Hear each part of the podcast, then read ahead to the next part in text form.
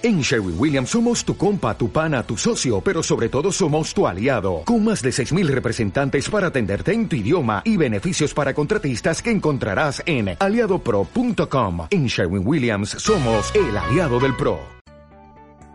Bienvenidos, esto es Coronavirus al Día, un podcast realizado por el área de calidad y formación de enfermería del Hospital Valdecilla que os mantiene informados sobre los aspectos más importantes del coronavirus. En el podcast de hoy hablaremos de recomendaciones generales para la población, cómo disminuir el riesgo de contagio, indicaciones sobre el uso de mascarillas, la limpieza en tiempos de coronavirus, consejos para evitar la contaminación al volver a casa, dudas sobre tratamientos crónicos y cuestiones para mantener un estilo de vida saludable. Comenzaremos hablando de cómo prevenir el contagio. Para ello, las principales medidas son lavarse las manos frecuentemente con agua y jabón o con una solución hidroalcohólica, evitar tocarse la cara, boca, nariz y ojos. Al toser o estornudar, cubrirse boca y nariz con el codo flexionado o con un pañuelo desechable, tirándolo posteriormente a la basura. Evitar el contacto con otras personas manteniendo la distancia de seguridad de al menos dos metros. Recordar que en caso de sufrir síntomas como fiebre, tos, sensación de falta de aire, deben ponerse en contacto con su médico, seguir sus indicaciones y realizar las medidas de aislamiento domiciliario. Acerca del uso de mascarillas en la población sana, el Ministerio de Sanidad recomienda su uso cuando no se puede garantizar la distancia de seguridad en el trabajo, en la compra, en espacios cerrados o en la calle, y desde el 4 de mayo es obligatorio cuando se viaja en transporte público. El uso de mascarilla debe considerarse como una medida complementaria y no como un reemplazo a las medidas preventivas ya establecidas.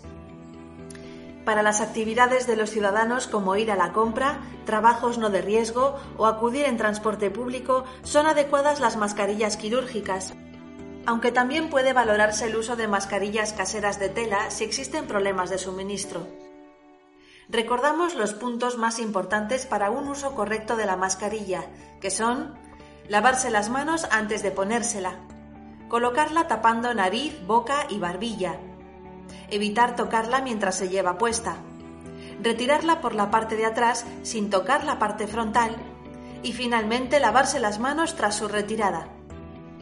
Según el Ministerio de Sanidad, el uso de guantes no está recomendado cuando se sale a la calle, el lavado adecuado y frecuente de manos es más eficaz. Sin embargo, sí es conveniente usar guantes de usar y tirar para elegir frutas y verduras en los comercios. Otro aspecto importante es cómo realizar la limpieza de la vivienda para conseguir la eliminación del virus. Limpiar no es lo mismo que desinfectar. El Ministerio de Sanidad recomienda la limpieza con agua y jabón y la desinfección con lejía diluida, a razón de dos cucharadas soperas en un litro de agua. Y si se requiere menos cantidad, una cucharada de postre en un vaso de 200 mililitros. Limpiar y desinfectar con mayor insistencia superficies que se toquen muy frecuentemente, como manecillas, pomos, tiradores, interruptores de la luz, grifos, botones de electrodomésticos, mandos a distancia y especialmente el baño. Mantener bien ventiladas las estancias de la vivienda, y procurar no sacudir la ropa antes de lavarla, a ser posible en agua caliente y en ciclos largos. Pueden salir de casa aquellas personas que no presenten síntomas, cuidando de cumplir las medidas preventivas, para realizar compras o acudir a su lugar de trabajo, pasear o hacer deporte en los horarios y espacios permitidos. Al llegar a casa son aconsejables una serie de medidas para evitar la transmisión por contacto del virus, como dejar el calzado cerca de la entrada, lavarse las manos con agua y jabón, separar los objetos personales que no se necesitan en casa como cartera y llaves y dejarlos dentro de una caja en la entrada. Desinfectar otros objetos que se hayan usado fuera, como el móvil o las gafas, con pañuelos desechables y solución alcohólica o agua y jabón. Si se ha estado en un ambiente cerrado con más personas de manera continuada, es aconsejable separar en una bolsa la ropa que se ha usado, sin sacudirla, hasta que se vuelva a usar o hasta que se lave. En cuanto a las personas con tratamientos crónicos, advertir de la importancia de que no se dejen llevar por información alarmista y consulten con su médico las dudas que les puedan surgir. Asimismo, recordar que si comienzan con fiebre y otros síntomas, deben acudir al médico o llamar a los números de teléfono habilitados al efecto para recibir indicaciones, pero nunca automedicarse o dejar de tomar su medicación sin consultar con un profesional sanitario.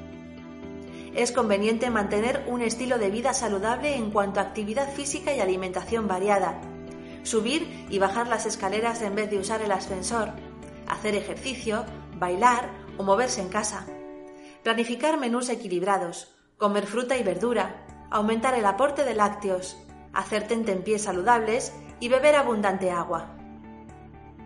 La salud emocional es también un aspecto fundamental al que prestar atención.